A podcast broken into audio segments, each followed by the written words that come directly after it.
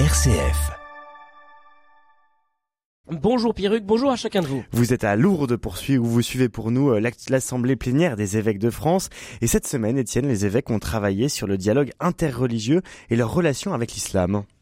Oui, Pierre-Hugues, c'est une séquence qui était prévue depuis longtemps pour les 50 ans du service national pour les relations avec l'islam. Une séquence bouleversée par l'actualité en Israël et ses répercussions en France. Les évêques sont interpellés aussi par le changement du paysage religieux en France, les tensions entre les communautés, les attentats islamistes. Pour Monseigneur, euh, pour Monseigneur Turini, l'archevêque de Montpellier et président du Conseil pour les relations interreligieuses, cette réalité nous impose d'intensifier le dialogue avec les autres religions. Quand on regarde ce qui se passe au Proche-Orient, plus euh, le conflit se durcit et plus il faut que nous, nous continuions à poursuivre ce dialogue avec les musulmans. C'est pas d'abord un dialogue euh, idéologique, politique. Je crois que c'est un dialogue à la fois fraternel et en même temps un dialogue spirituel. Et je pense que c'est par ces deux biais-là que ce dialogue a du sens aujourd'hui et qui peut être aussi une chance pour la paix. Nous donnons le signe que nous pouvons nous parler, que nous pouvons nous rencontrer. Nous croyons en un Dieu qui n'appelle pas au terrorisme ou au meurtre, mais un Dieu qui nous invite à nous aimer, un Dieu qui invite à l'amour et à la miséricorde. Et je pense que le fait qu'on dialogue ensemble entre croyants de différentes religions, ben, nous met aussi en présence de ce Dieu. Et le témoignage que l'on donne, c'est celui d'un Dieu de miséricorde et non pas d'un Dieu qui appelle au meurtre ou au terrorisme. Pour reprendre une expression du pape François, tuer au nom de Dieu est un blasphème. Sur le fond, Étienne, pour les évêques, à quoi ça sert le dialogue interreligieux? Eh ben, les évêques ont relu justement l'histoire de leur service pour les relations avec l'islam créé après le Concile Vatican II. Pour la première fois, à l'époque, l'Église ouvrait officiellement le dialogue avec les autres religions. La déclaration Nostra Aetate sur les religions non chrétiennes dit, je cite, L'Église catholique ne rejette rien de ce qui est vrai et saint dans ces religions, un rayon de la vérité qui illumine tous les hommes. Alors, que contient le dialogue? Voici la réponse du père Jean-François Bourg, c'est le directeur du CNRM.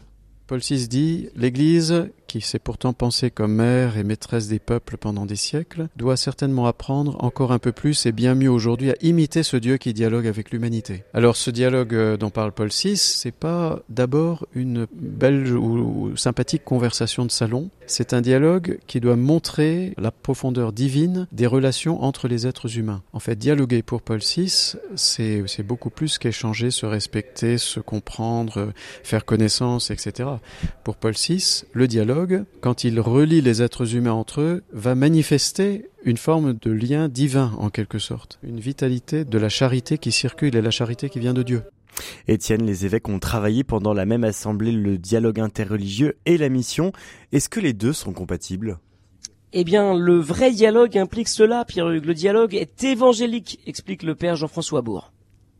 Dès qu'on est dans une attitude de dialogue, on s'approche d'autrui comme le Christ s'approcherait de toute personne. On s'approche des autres avec un intérêt gratuit pour eux. Il faut être transparent sur ce qu'on croit. Donc oser dire ce que l'on est, ce que l'on croit avec fierté et courtoisie, en respectant le sanctuaire de leur conscience. En fait, le dialogue est le style même de l'attitude évangélique en réalité. Alors à travers ça, évidemment que quelque chose peut passer. Même si on n'a pas en train de viser un projet qui est d'attirer la personne au baptême. Peut-être on a le désir dans le cœur toujours et que ça fait partie de la vie chrétienne que de désirer euh, que les autres rencontrent le Christ. Mais avant tout, quand on entre en dialogue, quand c'est un dialogue vrai, qui honore pleinement la profondeur de la relation humaine, tôt ou tard on est amené à dire ce que l'on croit. On manifeste la tendresse et la douceur du Christ. Tout ça témoigne. Voilà un dialogue qui a provoqué le débat chez les évêques euh, concernant euh, l'islam. Les évêques ont travaillé sur euh, les différents courants qui traversent l'Église. Pour certains chrétiens, l'islam est une hérésie à convertir. Pour d'autres, l'islam est une autre révélation divine avec laquelle nous avons de nombreux points communs et le dialogue est sacré. Les évêques cherchent une autre voie, un dialogue en vérité, sans concession théologique, dans la dynamique de la mission évangélisation de l'Église. Merci beaucoup Étienne Pépin. Étienne d'ailleurs on vous retrouve à 7h30 dans le journal de Lucie Rispal.